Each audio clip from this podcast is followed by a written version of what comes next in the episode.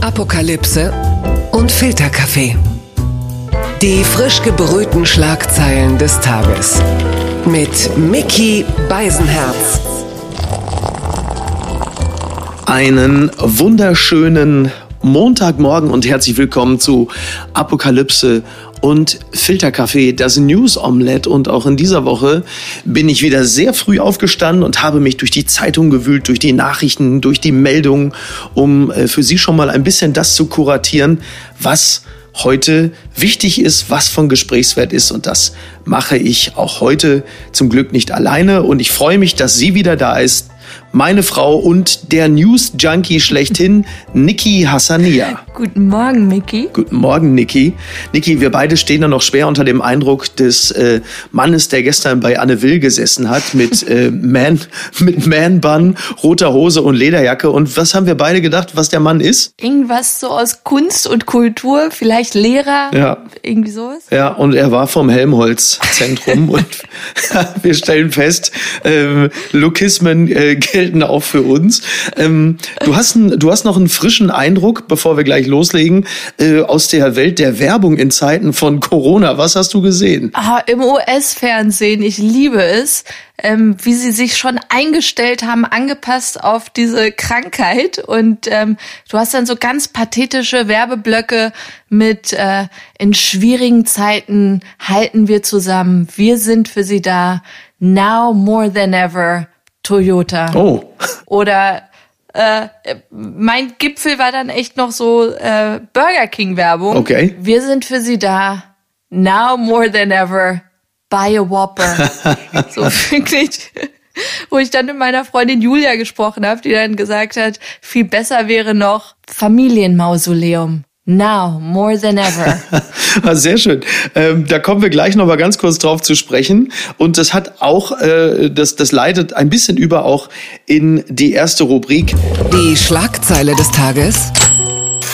Die Welt titelt, und zwar mit einem Zitat vom NRW-Ministerpräsidenten Armin Laschet, mir sagen nicht Virologen, welche Entscheidungen ich zu treffen habe ja, äh, markige Worte von dem Ministerpräsidenten, in dessen Bundesland äh, auch heute äh, die Lockerungen ähm, äh, greifen. Und NRW ist ja wieder mal am schnellsten, was das angeht.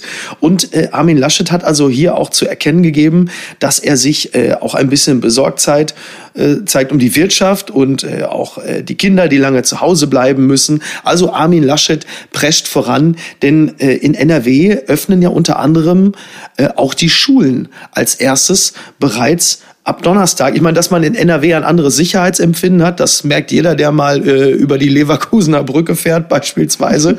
Und, ähm, und äh, der, der Satz, ähm, mir fällt die Decke auf den Kopf, gilt für Jugendliche ab Donnerstag ganz besonders, wenn sie wieder ins Schulgebäude müssen.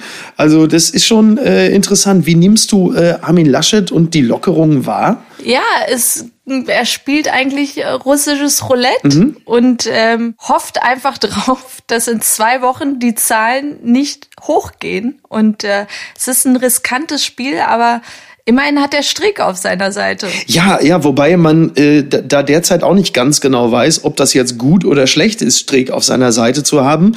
Denn ähm, jetzt in Zeiten, wo der Klimawandel gerade nicht so heiß diskutiert hat, ähm, wird, werden natürlich die, die Gefechte auf, auf anderen Feldern ausgefochten. Es heißt ja jetzt schon die ganze Zeit Streeck versus Drosten. Also einerseits der medienscheue, süß verwuschelte Virologe, auf der anderen Seite der, der so, der, ja, so ein bisschen der Barney Stinson der Virologie, der dann auch noch eine P und eine PR-Agentur dann, äh, oder eine Kommunikationsagentur hinter sich weiß. Also da ist gut und böse natürlich völlig klar.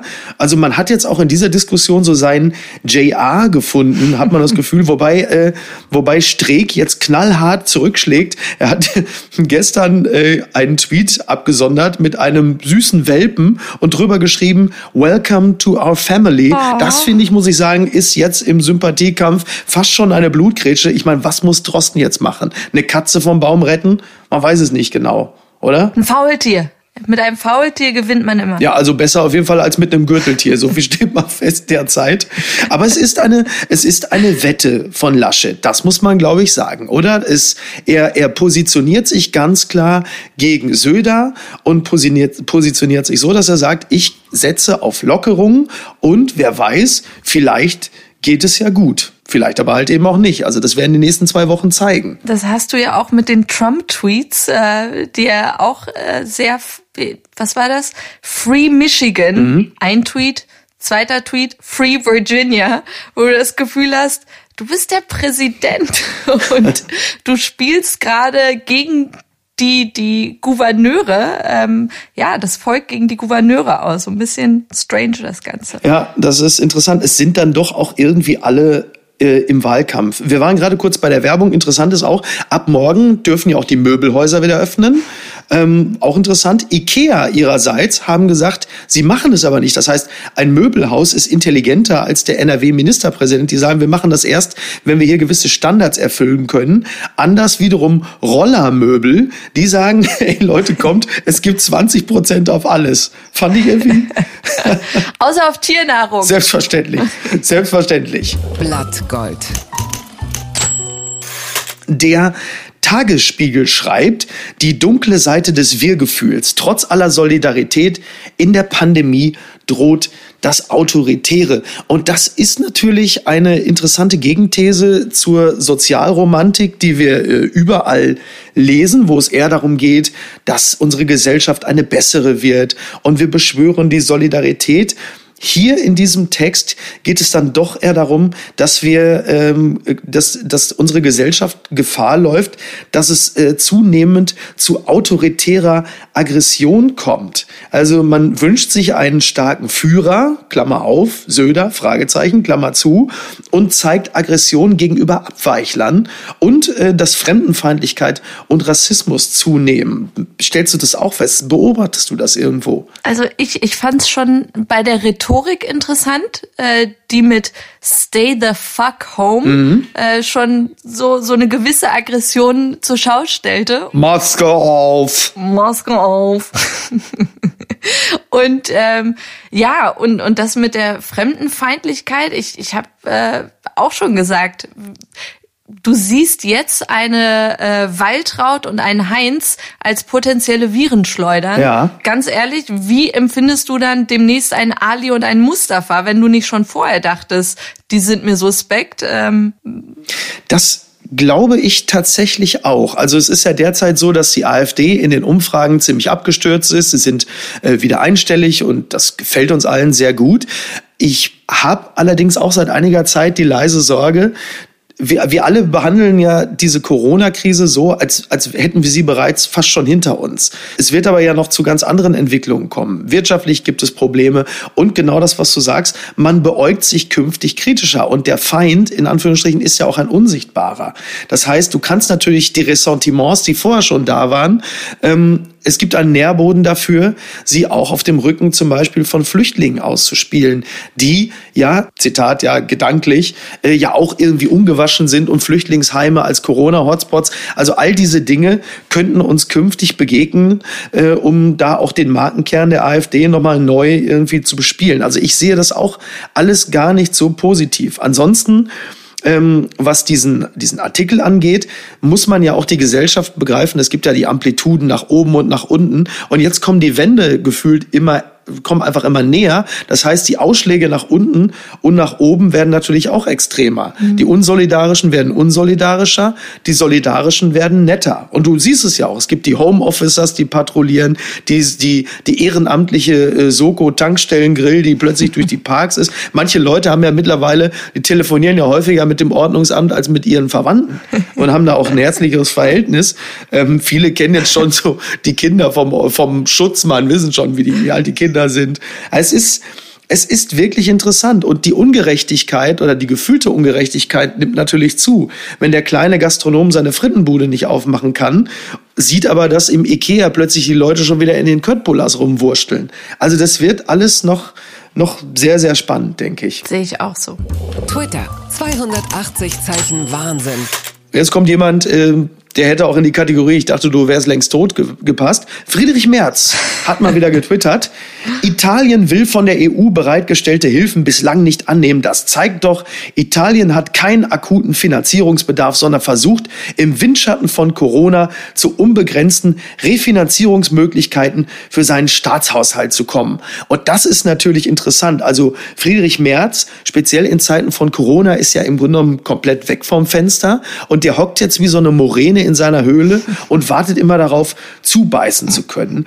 Und er wird zunehmend verzweifelt, deswegen markiert er auch immer irgendwelche Presseorgane in seinen Tweets, also jetzt die FAZ oder sonst auch schon mal die Bild, weil natürlich hat auch er einen immensen Bedeutungsverlust hinnehmen müssen, wenn er, wenn er sie denn überhaupt mal hatte und versucht natürlich jetzt irgendwie ab und zu mal noch einen Punkt zu machen und sei es äh, ja auch noch so spalterisch, denn Italien lehnt es ja nicht ab, weil sie das Geld nicht brauchen, sondern sie lehnen ja diesen, diesen ESMS deshalb ab, weil es einfach zu wenig Geld ist. Wie, wie siehst du das? Ja, ich fand es auch sehr lustig, wie sie dann so sagen, äh, wie Merz dann sagt, ach guck, die wollen es nicht. Ähm, ja, weil ihnen das nicht weit genug geht. Die wollen Corona-Bonds, die wollen, dass äh, die Schulden auf alle verteilt werden und nicht, dass sie alles jetzt selbst stemmen wollen. Und das äh, finde ich ist echt eine Frechheit, dass er das dann so aufgreift. Ach, guck mal, die wollen gar keine Hilfe. Ja. Ähm,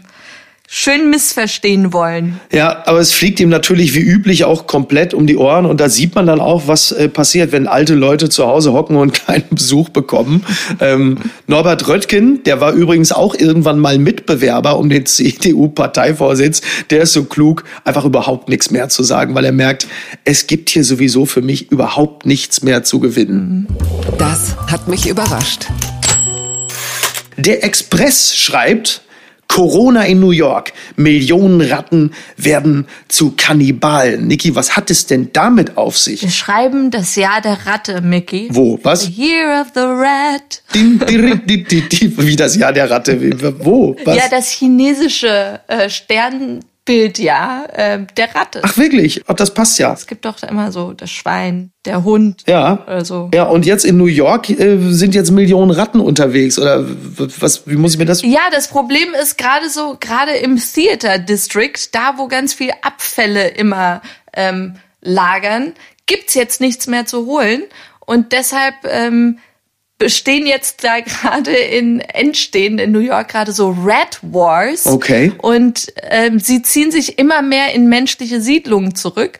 Und ich weiß nicht, ob du jemals äh, in den Genuss kamst, eine tote Ratte oder eine tote Maus in den Gemäuern zu haben. Nein. Das stinkt bestialisch.